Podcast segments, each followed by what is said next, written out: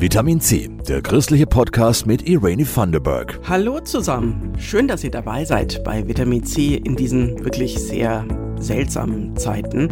Der Krieg in der Ukraine, der dauert ja jetzt schon über einen Monat, immer noch unfassbar das Ganze.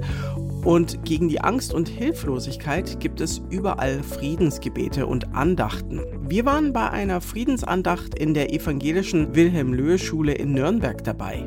Außerdem geht es um die Zukunft der Frauen in der katholischen Kirche. Ordensschwester Philippa Rath fordert Gleichberechtigung und hat im Buch Weil Gott es so will Erfahrungsberichte von Frauen in der Kirche gesammelt. Viele sind enttäuscht, dass sie in ihrer Kirche nicht Pfarrerin werden können. Sieben Wochen üben, die evangelische Fastenaktion, die läuft ja noch bis Ostern.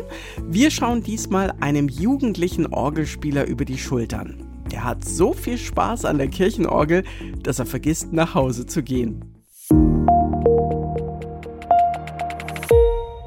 Vor über einem Monat hat der russische Krieg in der Ukraine begonnen. Seitdem gibt es erbitterte Kämpfe, Menschen sterben und Millionen, vor allem Frauen und Kinder, sind auf der Flucht. Sehr vielen von uns macht der Krieg Angst. Eine evangelische Schule in Nürnberg hilft ihren Schülerinnen und Schülern mit der Angst umzugehen. Julia Riese war dort. Rund 25 Menschen sitzen verstreut in der Aula der evangelischen Wilhelm-Löhe-Schule in Nürnberg. Ein paar Lehrer sind dabei, vor allem aber Schülerinnen und Schüler ab zehn Jahren. Auf der Bühne singt eine Schülerin mit Gitarrenbegleitung.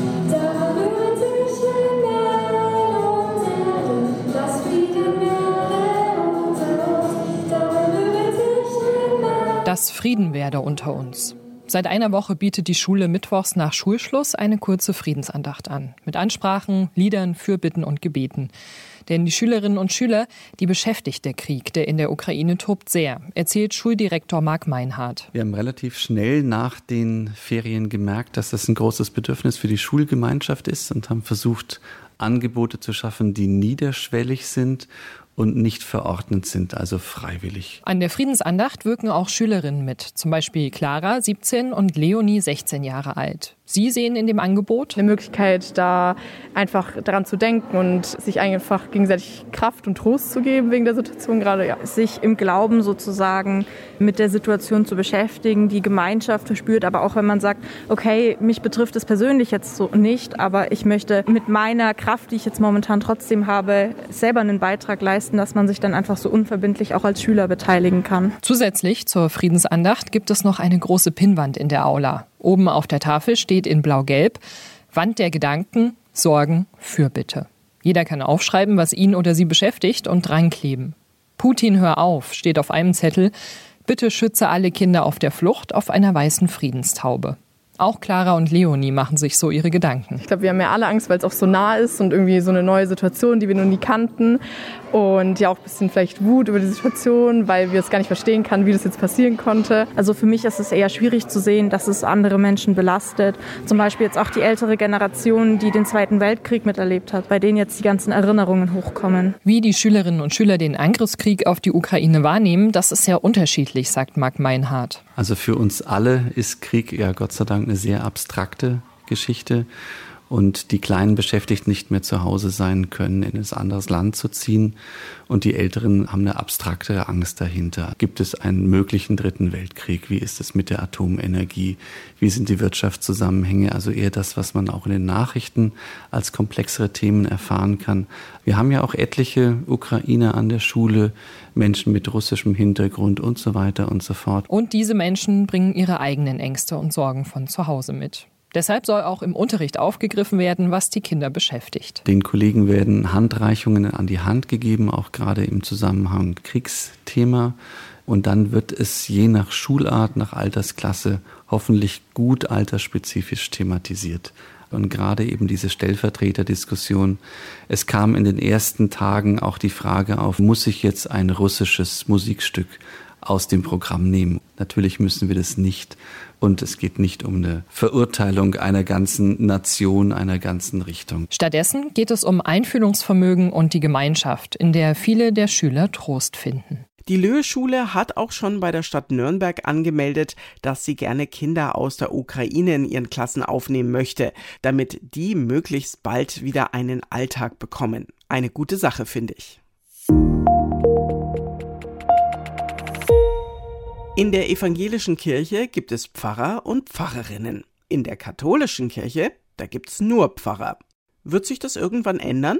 Beim katholischen Reformprozess, der synodale Weg, geht es neben anderen Themen auch darum, welche kirchlichen Ämter Frauen in Zukunft übernehmen können. Eine Frau, die sich lautstark für die Gleichberechtigung von Frauen und Männern in der katholischen Kirche einsetzt, ist Ordensschwester Philippa Rath. Sie hat ein Buch geschrieben mit dem Titel Weil Gott es so will. Untertitel Frauen erzählen von ihrer Berufung zur Diakonin und Priesterin.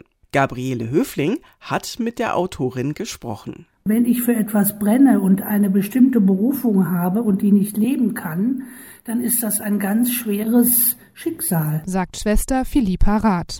Die Ordensfrau hat in ihrem Buch Berichte von 150 Frauen zusammengestellt. Eine von ihnen ist Martina Kress. Sie arbeitete als Gemeindereferentin, doch im Vergleich zu ihrem Traumberuf Priesterin fehlte ihr etwas, vor allem wollte sie gerne Sakramente spenden wie Taufe und Erstkommunion. Ich durfte die Kinder auf die Taufe und Erstkommunion vorbereiten, aber nicht selbst taufen. Und bei der Erstkommunionfeier nur Statistin sein. Später in der Altenseelsorge habe ich die Menschen beim Sterben begleitet. Aber ich durfte bei der Krankensalbung nur dem fremden Priester den Weg weisen, der im Eilschritt von Zimmer zu Zimmer hetzte. Heißt es in dem Buch. Martina Kress arbeitet heute nicht mehr in der Kirche. Und auch Maria Magdalena Hörter hadert mit der Institution. Sie ist Ordensfrau, wollte aber schon seit ihrer Jugend Priesterin werden. Sie schreibt Bleiben in dieser Kirche bedeutet für mich aushalten, dass sie meine Berufung und die vieler anderer Frauen nicht wahrhaben, noch nicht einmal prüfen will, weil nicht sein kann, was nicht sein darf. Offiziell heißt es von Seiten der Kirche, Frauen dürfen keine Priester werden. Schließlich hat Jesus nur Männer zu seinen Aposteln gemacht. Eine Begründung, die zunehmend bröckelt. Auch der synodale Weg als Reformdialog der Kirche beschäftigt sich mit dem Thema. Mit dabei ist voller Hoffnungen Autorin Philippa Rath. Das ist ja eine Konferenz von fast 250 Personen, Männern und Frauen. Wenn da ein starkes Votum für mehr Gleichberechtigung der Frauen in der Kirche abgegeben wird, dass das auch äh, in der Weltkirche und in Rom gehört wird. Vielleicht hat Papst Franziskus ja ein offenes Ohr, denn es geht um viel, glaubt Philippa. Ich bin überzeugt, dass die Frauenfrage eine Überlebensfrage ist für die Kirche, zumindest hier in Westeuropa. Es ist einfach den Frauen nicht mehr vermittelbar, dass sie im 21. Jahrhundert nur wegen ihres Geschlechtes äh, diskriminiert und von der Teilhabe an der Verantwortung ausgeschlossen werden. Wer übt schon gerne? Als Jugendlicher schon dreimal nicht.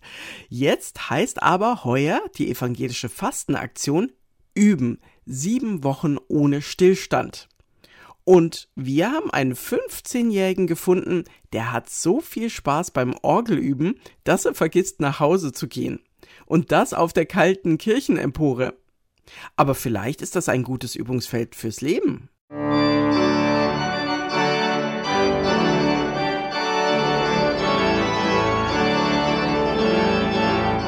Ich übe gerade ein Präludium in C-Dur von Bach und auch schon relativ lang. Da gibt es auch viele Probleme. Das Problem ist eigentlich, dass ich manchmal ziemlich ungeduldig bin. Und das klingt erstmal nicht so toll in Emskirchen bei Johannes Lehner.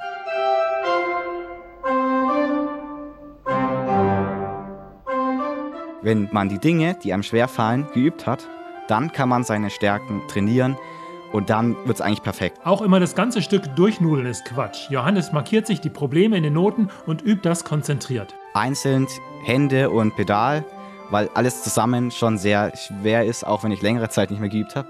Manchmal dann eben auch Tonleiter, aber die meiste Zeit übe ich eigentlich das, was ich brauche. Also entweder für Gottesdienste oder halt Orgelliteratur, wie jetzt zum Beispiel Präludien oder Postludien. Wenn Johannes Lehner das Präludium dann fehlerfrei schafft, spielt er es noch dreimal durch, denn auch Fehler schleifen sich gerne ein. Das kann man echt nicht gebrauchen, wenn man dann auch noch bei irgendwelchen Gemeindebegleitungen rauskommt und dann die Gemeinde wahrscheinlich hinterherhinkt oder die Orgel. Wie kommt so ein Jugendlicher eigentlich an Orgel? Eltern und Bruder sind jetzt nicht regelmäßige Kirchgänger. Ich spiele ja eh schon seit längerer Zeit Klavier und oft saß ich oben auf der Empore in der Kirche und habe mal gesehen, wie der Orgel spielt und ich war auch immer sehr fasziniert, dass er mit den Füßen auch spielt und ich habe gedacht, das kann ich ja mal ausprobieren. Johannes hat auch Vorbilder, keine Stars, sondern die, die in seiner Gemeinde orgeln und denen geht's wie ihm. So eine Orgel hat einfach ein unhandliches Format. Ich kann mich jetzt nicht einfach so ans Klavier setzen und Orgel üben, das geht einfach nicht. Eine Orgel hat Pfeifen, der Ton bleibt so lange, bis ich die Taste loslasse und ich habe halt auch noch unten die Pedaltastatur, die ich beim Klavier nicht habe. Das heißt, ich spiele auch mit den Füßen. Das heißt, ich bräuchte einen Kirchenschlüssel und einen Schlüssel für die Orgel. Glücklicherweise hat sein Opa um die Ecke eine kleine Heimorgel mit Pedal, das geht auch schon mal. Aber das volle Orgel Tutti ist schon was anderes. Also ist Johannes ins Pfarramt gegangen. Ja, ich fange mit Orgel an. Ich kann auch Gottesdienste mal spielen, wenn ich besser bin. Die haben mir dann sofort den Schlüssel gegeben. Ich musste nur einmal unterschreiben. Ich kann da jederzeit in die Kirche gehen. In der Kirche ist gerade die Fastenaktion sieben Wochen ohne. Mit Fasten kann Johannes schon was anfangen. Er verzichtet zum Beispiel auf Fleisch. Und das passt gut zum Üben. Denn sieben Wochen ohne Fleisch, das ist fast sinnlos. Und nur sieben Wochen üben ebenso. Johannes bleibt dran. Es fällt mir manchmal schwer, mich zu motivieren, in die Kirche zu laufen. Es ist ziemlich nervig, in einer kalten Kirche zu üben. Ich habe zwar einen Heizstrahler, aber manchmal muss man sich schon einen Ruck geben. Dafür spricht auch wirklich, dass man merkt, wenn man regelmäßiger übt, dass man besser wird. Also ich habe mal zwei Wochen nicht geübt. Danach musste ich dann erst ein paar Mal Trockenübungen machen, Pedalübungen und so, bis es dann wieder funktioniert hat. Manche MusikerInnen können sich ja regelrecht in einen Rausch üben, selbst mit Tonleitern oder Fingerübungen.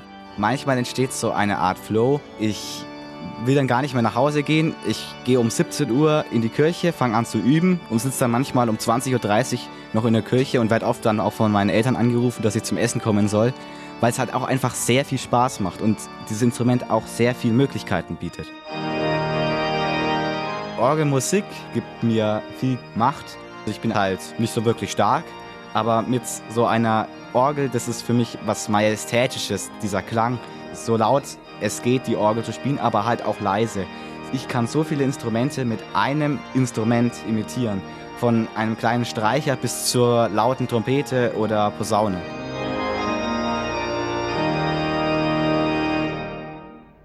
Alle Fasteninfos sind auf www.7-wochen-ohne.de zu finden.